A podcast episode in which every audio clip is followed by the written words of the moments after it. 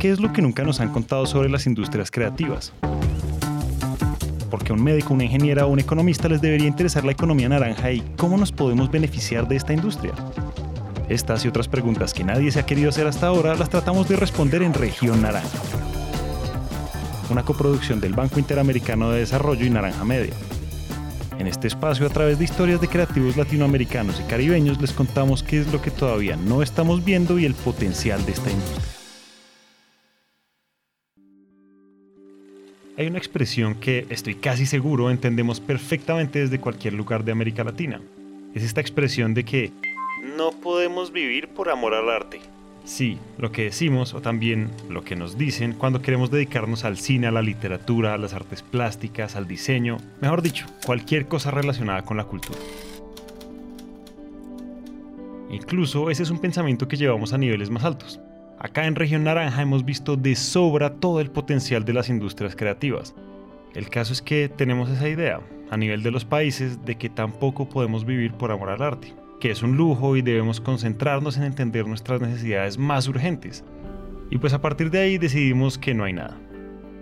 Que no nos da para crear una industria creativa, decidimos que además hay mucha burocracia, que el gobierno no ayuda, que no hay público, mejor dicho, pareciera que todo está a oscuras.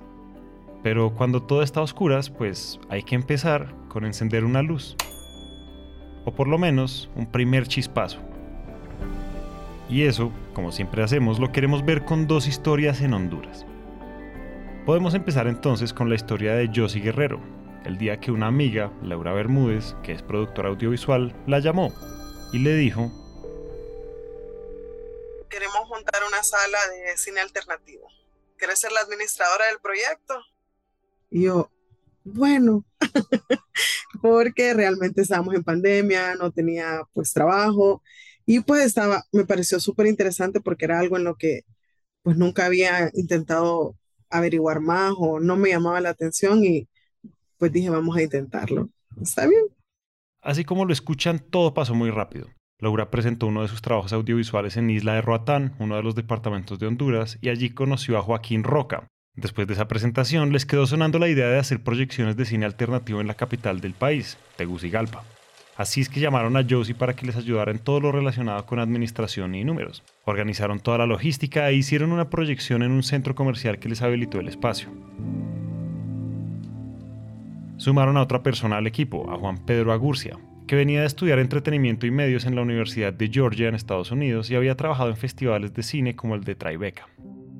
La idea era que Juan Pedro moderara el conversatorio después de la película. De esa manera nacía Tercer Cine, que fue llamado así, como explica el propio Juan Pedro, en honor a un movimiento.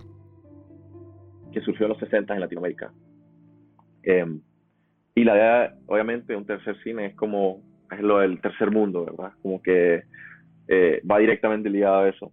Este, básicamente partía de eh, que em, que había que contraponerse al modelo de Hollywood, que era el modelo hegemónico industrial del arte. Y la idea era que pensar el cine como algo que no, que no era algo que se consumía. Era, se contraponía a los movimientos que en ese tiempo existían. Era como que el cine de Hollywood y el cine de arte en Europa. Y, entonces, ¿qué más puede existir entre, esa, entre esos dos tipos de cine? Em, y la respuesta fue este movimiento eh, en Latinoamérica, que, se, que existió en, o sea, en tercer cine africano, asiático. Y, son películas increíbles que parten también de una idea de que para hacer cine lo que necesitas es tener una idea en la cabeza y una cámara en la mano. El cine, sino que es una oportunidad y un evento, una oportunidad para unirnos y para problematizar lo que está ocurriendo en nuestro mundo. Tercer Cine comenzó entonces con la proyección de cine alternativo todos los jueves, con un cobre equivalente a unos 4 dólares y gracias a diferentes alianzas han encontrado la forma de pagar por el alquiler de los espacios, darle un reconocimiento económico a los voluntarios que lo apoyan en la logística y pagar por los derechos de las películas que proyectan. Pero este propósito, inspirado en el movimiento del tercer cine de los años 60, no solo se limita a la capital del país, también han tenido la oportunidad de viajar a diferentes regiones y, a través de las películas, visibilizar diferentes problemáticas, como sucedió a inicios de 2023 en la región de Omoa. Pues Omoa está situado en la parte norte de nuestro país y eh, de vecino tenemos lo que es, eh, tenemos a Guatemala al lado y tenemos Puerto Cortés, que es donde está el puerto más grande de Honduras, donde llegan todos los barcos. Entonces, la situación de Omoa es que eh, con Guatemala, el río que está en nuestra frontera trae cantidades de basura exageradas. Y todo esto va a caer al mar. Fue, bueno, una exhibición totalmente con un público diferente.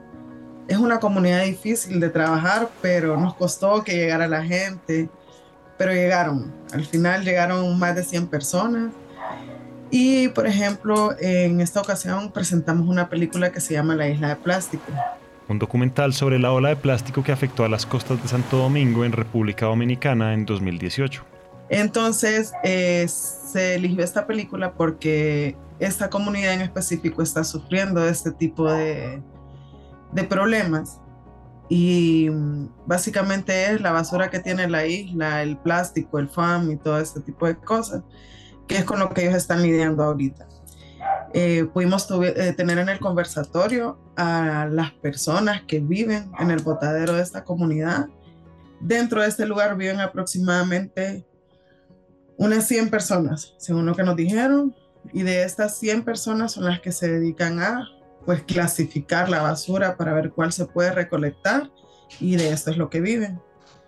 Entonces, eh, digamos, una de las personas que estuvo en el conversatorio, es la persona que, mm, eh, como que más fuerte trabaja con esto, con su esposo, y con su trabajo han ido, empezaron recolectando basura en una bicicleta, iban a las casas y traían las bolsas y las llevaban a este sitio donde se hace la recolección y con al pasar de los años pues ya tienen un, es como un troco le llaman aquí, no sé cómo decirlo, es como un mini carrito con una moto donde ellos llevan la, van de casa en casa recogiendo la basura. Su esposo hace ese trabajo, lleva la basura a él a donde está el botadero y su esposa es la que saca la, los plásticos que sí les aceptan aquí para recolectar. Y el propósito de las proyecciones no se queda ahí. Nosotros estamos tratando de presentar esas realidades para que aquí la gente diga que, uh, mira, yo puedo hacer una película con un celular, man. No tengo que, no tengo que tener ese, ese presupuesto enorme. Puedo hacer Hemos mostrado películas de colectivas en México, eh, colectivas en Argentina, eh, y son maneras diferentes de hacer arte, de hacer cine. Entonces, es poder dar herramientas eh, para, para que la gente quiera, quiera existir en esta industria, pueda existir y que, y que repiense en esa industria también. Buscar nuevas formas en las que podamos existir en esta industria. Pero para que eso sea posible es necesario que antes existamos como empresas.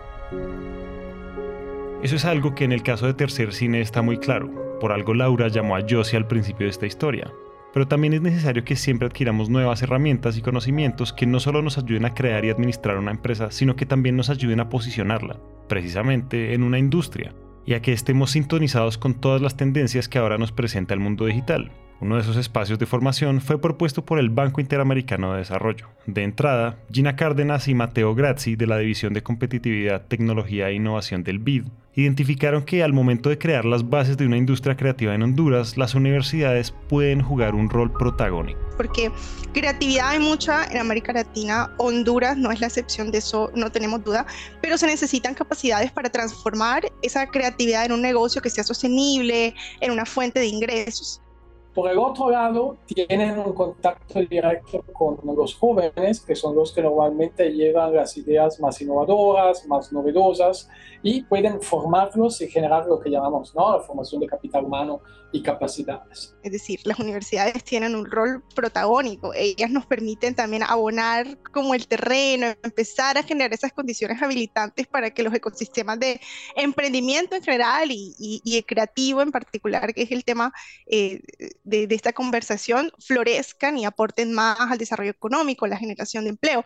Por el otro lado, también sobreviven a ciclos políticos, entonces tienen una visión más de, mediano o largo plazo. Entonces, en contextos quizá con ecosistema todavía poco desarrollado como el de Honduras pueden y, están jugando un, un, rol fundamental en formación de capital humano, generación de conocimiento y también apoyo a emprendimiento. Em, y es importante que ellas participen porque ellas también tienen que hacer parte de las transformaciones, que, que, las transformaciones de paradigmas que están sucediendo en el mundo. Fue así como el BID se asoció con la Universidad Tecnológica de Honduras, la UTH, para crear el primer diplomado en economía naranja en el país. Em, eso era algo que, que, hacía falta, una oferta de eh, una oferta de capacitación, una oferta del lado de las universidades que permitiera llenar esos vacíos. Y estas iniciativas, por ejemplo, como la, del diplomado, nos permite sembrar semillas hacia esta dirección. Los creativos y las creativas no, no tenemos muchas fortalezas en habilidades empresariales. Ella es Ami Palma, catedrática de la UTH. Entonces, este tipo de espacios nos permiten conocer esas herramientas que pueden potenciar y pueden desarrollar y hasta consolidar muy bien nuestros, nuestras ideas de negocio. El tema, el tema de los negocios, sin duda alguna, el tema de la especialización como áreas eh, como el marketing, es algo muy importante. Y dentro del marketing digital tenemos eh, el, el, diseño gráfico, por ejemplo, la estrategia gráfica, la creación de contenidos, es algo muy importante que deben manejar. Tal vez no ser expertos los, porque pueden hacer subcontrataciones o asesorarse con aliados estratégicos o, con personas que sean especialistas, pero sin duda alguna no, no coincido en este momento un o una emprendedora creativa si son, si son sin herramientas de negocio, si son herramientas de marketing y si son herramientas financieras, que muchas veces los creativos no somos muy buenos en las contabilidades, en la finanza, que, que, es el ROI, que es la TIR, que es la MAN, pero necesitamos conocer al menos los conceptos básicos para poder gestionar muy bien nuestro emprendimiento. Se postularon 500 personas, ingresaron 70 y al final hubo 55 graduados. Entre ellos estaba Yossi, que tan pronto supo de la información del diplomado se inscribió y participó en los diferentes módulos. Estaba la parte de cómo ordenar tu empresa financieramente, que también ha sido todo un reto, porque saber en qué puedes invertir y en qué no puedes invertir en ese momento, en qué puedes seguir y qué no puedes seguir. También teníamos este módulo donde nos orientaban a cómo poder manejar la plata que teníamos de la forma correcta. Eh, eso me, me ayudó muchísimo. Tuvimos el módulo también de lo que es la parte del comercio electrónico, que mm, nos ayudó cómo, cómo llegar a las personas correctas, cómo hacer la publicidad correcta para atraer al público que realmente nosotros queríamos. Eh, en nuestro caso, no tenemos un público en específico porque el cine es para todos. Entonces, el poder hacer esta, mejorar nuestra, nuestras redes sociales y y hacer em, la publicidad de forma correcta nos ayuda un montón porque igual está el módulo donde nos, nos imparten esta orientación. Eh, tenemos nuestra página web que igual en el, en, diplomado, en el diplomado nos dijeron de que debíamos de tenerla para, pues la mayoría de gente pone y busca y es una forma correcta para poder tener más audiencia o más personas que se vayan interesando por el proyecto. Pero hubo uno en especial que le llamó la atención donde pues uno de los instructores nos habló la importancia de legalizar, nuestra empresa y realmente eh, ya tenemos nuestro, nuestras escrituras, eh, todo lo que este, el instructor nos dijo en ese momento, pues lo aplicamos. Eh, somos una, una empresa totalmente constituida. Y aunque no fue un proceso para nada fácil, hemos estado hasta dos días en la alcaldía, sentados esperando que nos puedan ayudar realmente habían días que yo les decía, lo siento, hoy no voy a ir, no quiero, estoy cansada de esto, no puedo más. Y creo que eso es lo que desanima a la mayoría de las personas que quieren legalizar su empresa. Nos encontramos un buen abogado que realmente nos ha ayudado mucho y creo que sin las orientaciones adecuadas, creo que seguiríamos en cero. Fue algo que les abrió las puertas para trabajar con instituciones, por ejemplo, como Unitec, que es una de las universidades aquí en, en Tegucigalpa, que con ellos fue con los que fuimos a Omoa, como la embajada, como todas estas empresas que para darnos algo de financiamiento nos piden estar constituidos y pues que es importante al final. El legalizar la empresa fue como un trampolín a poder llegar un poco más alto, por lo menos el año pasado y espero que este año sea mucho más alto. Esa legalización de la empresa y ese trabajo con otras instituciones las ha permitido abrir una nueva línea de actividades, que consiste en hacer proyecciones de cine en conjunto con otras empresas y organizaciones como la ONU o la Embajada de Estados Unidos. Y esto es algo muy importante para resaltar, porque a partir del momento en el que empezamos a consolidar la idea de una empresa es cuando podemos pensar en un siguiente nivel, en el nivel de las diferentes conexiones que hoy más que nunca debemos hacer. Porque si queremos hablar de una verdadera industria, esto es algo que se hace realidad y se consolida si lo pensamos como un ecosistema de diferentes conexiones. Toda una red entre las universidades, las empresas, las embajadas, las organizaciones culturales, las cámaras de comercio, los gobiernos y obviamente los creativos. Bueno, cuando hablamos de un ecosistema hablamos de varios elementos que interactúan uno entre otro. Y en el medio de esta interacción se genera un valor y este valor es más alto de la simple suma de los mismos elementos. Entonces, en un ecosistema podemos decir que uno más uno no hace dos, ¿no? sino hace un poquito más que dos. Y por eso es tan importante hablar de ecosistema en, en este ámbito. Eh, hemos visto en la experiencia de, de varios países que el primer paso para poder ah, volverse eh, una, realidad económica y poder ah, vivir de este, de este trabajo es ah, asociarse. Podemos ver ejemplos en el mundo, como la Red de Industrias Creativas, una iniciativa que se origina en España y que ya ha juntado más de 150 empresas de este sector en 14 países, con el fin de potenciar el networking, la educación y la visibilización. Algo que se manifiesta en estudios como el que hizo en 2015 un colectivo de industrias creativas en Santiago, Chile, y que fue recogido por la Asociación Gremial de Industrias Creativas de Concepción. Allí se indica que el 56% de las asociaciones gremiales impulsa la participación de las empresas socias en el desarrollo de ideas o proyectos de innovación.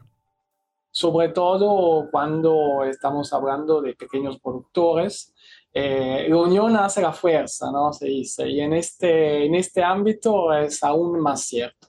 Entonces, ah, yo creo que como primer paso es reconocer que no se puede hacer todo solos, que tenemos necesidades que se pueden satisfacer solo si se, eh, unos, bueno, nos agremiamos, nos agrupamos, nos organizamos. Entonces, esto creo eh, que sería eh, el primer paso. Y esto es algo que podemos ver en la segunda historia que les quería mostrar en este espacio, la historia de Diana Martínez. Diana lleva ya 12 años de experiencia en el mundo de las joyas, tiene su propia marca, la joyería Rosalila, y su trabajo no ha pasado desapercibido. Imagínense que en un evento de una red de mujeres emprendedoras en América Latina logró venderle joyas a Hillary Clinton, que en esa época era la secretaria de Estado de Estados Unidos. Eso hizo que Diana saliera en los periódicos y gracias a esa visibilidad es que también llegó a diseñar las joyas de los regalos presidenciales de su país. Pero más allá de eso, el tema interesante es que Diana empezó a participar en diferentes espacios de formación con la idea de actualizarse constantemente y buscar diferentes conexiones. Uno de esos espacios se dio con la Universidad Nacional Autónoma de Honduras, y fue en ese espacio en el que surgió la idea de una asociación. Nosotros nacemos en el 2014. Esta asociación empieza con 18 diseñadores. No empezamos como piso 10 diseño, empezamos como núcleo sectorial de la, de la moda. Así, o sea, eh, ¿por qué? Porque la Asociación Nacional de Industriales, recuerda que yo te digo que yo pertenecía a estas redes empresariales, le llama la atención y dice, tenemos que formar un núcleo y vamos a darles el apoyo a ustedes técnico de cómo formar un núcleo y cómo pueden trabajar juntos en colaboración y nos asignan un asesor alemán y, nos hace una estructura. tenemos el primer eh, POA, que el, el plan operativo anual, logramos hacerlo y de eso nace un evento donde trabajamos juntos y una pasarela en el 2015 grandísima, la Universidad Nacional Autónoma la apoyó, 18 diseñadores trabajando juntos, nos emparejamos, ropa con, con accesorios y así, y fue increíble eh, ver cómo aprendimos de que unidos hay una mayor fuerza desde la plataforma Piso 10 Diseño, Diana y su socia Gaby Celaya crearon Canvas, una tienda que unía varios emprendimientos de diseño en un espacio del Mall Multiplaza, uno de los más importantes de Tegucigalpa. La iniciativa no duró mucho tiempo, a los pocos meses se dio la pandemia y tuvieron que cerrarlo, pero pues ya hemos visto que Diana no es una persona que se resigne ya. Un año y medio después reactivó el espacio, esta vez en un centro comercial más pequeño en una zona céntrica de la ciudad. Y a partir de ahí, con diseñadores que crean ellos mismos productos hondureños, reactivaron Canvas con su propio modelo de negocio y de trabajo. Para mí es lo que nos ha dado la fuerza y creo que eso ha sido tan importante para que después de la pandemia nosotros hayamos eh, continuado. Para mí sería como el futuro de esta asociación, que podamos hacer compras juntos, que podamos llamar la atención de proveedores, por ejemplo, el acceso a materiales, a materia prima, es un gran problema, pero no es lo mismo que yo venga y compre solita por internet a que hagamos una compra entre todos, porque es más fácil que entre 12 marcas paguemos la vendedora, el internet, el agua, la luz y la renta, a que Diana se vaya solita a poner una tienda. Entonces, mira, ese trabajo de colaboración, eh, de, tener mucha asesoría, ya sabes a dónde ir, a quién buscar y generalmente aquí hay respuestas a tus preguntas, porque ya hemos nosotros recorrido un caminito. Eso ha ayudado muchísimo a que esta, a que esta eh, eh, industria se sostengan y no esa sensación de estar solo. Porque vemos un ecosistema en el que además empiezan a surgir nuevas conexiones. Por ejemplo, quien decora la tienda es un pintor hondureño. A ellos no le cobramos. Ellos le damos la oportunidad de que ponga su obra, decora la tienda y así nosotros no gastamos en decorarla es arte hondureño y él puede vender ese cuadro. Y nos da una comisión de la venta. Los muebles es hecho por una empresa hondureña que hace muebles. También el mismo sistema del pintor. Ellos ponen el mueble, ponen el precio al mueble y si a algún cliente le interesa el mueble, se lo lleva y nos lo ponen otra vez. Las lámparas, el mismo sistema. Y todo lo que vos ves lo podés comprar. Entonces, hay, han habido esculturas, eh, exposiciones de esculturas. Pero acá no nos podemos conformar con hacer esas conexiones. El reto todavía más interesante es mantenerlas. Y para que eso se haga realidad, no solo basta con el esfuerzo de los emprendedores. Siempre es necesario que, así como escalamos a nivel empresarial, también escalemos en el nivel de las industrias. Y que en realidad ese juego de las conexiones no se detenga. Eso es lo que yo creo yo que necesitamos. Como, como que una organización gremial, empresarial, lo agarre como su proyectito de lujo, como su proyecto de que vamos a impulsar esta industria y les vamos a poner a la secretaria, que es la que les va a estar pidiendo la información, que los pagos, que esto, que lo otro, ¿me entiendes? Esa back office es lo que necesitamos, pero sí necesitamos ese seguimiento, ese monitoreo eh, eh, de, una, de una, una pequeña oficina administrativa que nos esté eh, jalando las orejas de no tiene esto, no me ha mandado esto, la foto, eh, va a haber sesión de fotos hoy, organizar ese tipo de cosas, porque como te digo, estamos en tiempos difíciles y cada uno está tratando de sacar su emprendimiento a nivel individual. Entonces es bien difícil sacar tiempo extra, lo cual lo hemos hecho, cuando hay eventos lo hemos hecho, pero si queremos lograr objetivos más grandes y que haya un futuro más prometedor, necesitamos una, una, una, algo así. Necesitamos o una universidad o una gremial empresarial que nos agarre como proyecto. La oportunidad de que construyamos juntos una industria cultural y creativa está latente y ante todo es una oportunidad que debemos aprovechar. Mucho más cuando en diferentes proyecciones del futuro del trabajo vemos que la creatividad y el desarrollo de contenidos serán las habilidades más valoradas. Tenemos la oportunidad de generar un valor que en realidad ya no alcanzan a medir los dólares o las lempiras, que es la moneda nacional de Honduras. Nuestros productos son importantes, nuestros productos forman parte de la vida diaria de las, de, de las, de las personas y pueden promover cultura. Imagínate yo que hago joyas, eh, Si tú vienes acá a Tegucigalpa y compras una pieza mía, tú te estás llevando un poquito de cultura mía para tu país de una manera rápida, portátil, inmediata. Eso es lo que queremos nosotros como, como asociación de diseño, ¿verdad? Y estas, dar es propuestas, ¿verdad? Inspiradas en la cultura y en la identidad nacional. En Honduras, así como en todos los países de nuestra región, tenemos las ideas, los elementos, las historias, toda la creatividad. En realidad, hay luces encendidas, pero si queremos realmente crear una industria y ser competitivos a nivel regional y global, nos tenemos que conectar más. Y esa tarea, la de armar esa red, ese ecosistema, es una tarea en la que todos tenemos algo por sumar. Gracias a todos por escuchar. Esperamos que hayan aprendido algo nuevo sobre todas estas cosas que están pasando entre nosotros. Y si piensan que nuestras industrias creativas necesitan más visibilidad, compartan este show y hagamos que este mensaje llegue a todas partes. Le damos las gracias a Josie Guerrero, Juan Pedro Agurcia, Gina Cárdenas, Mateo Grazzi, Ami Palma y Diana Martínez por compartir sus historias y conocimientos. Este episodio fue producido por Juan Molina y editado por mí, Julián Cortés. El diseño de sonido es realizado por Santiago Bernal. Región Naranja es una coproducción entre el Banco Interamericano de Desarrollo y Naranja Media. Mi nombre es Julián Cortés y gracias por escuchar.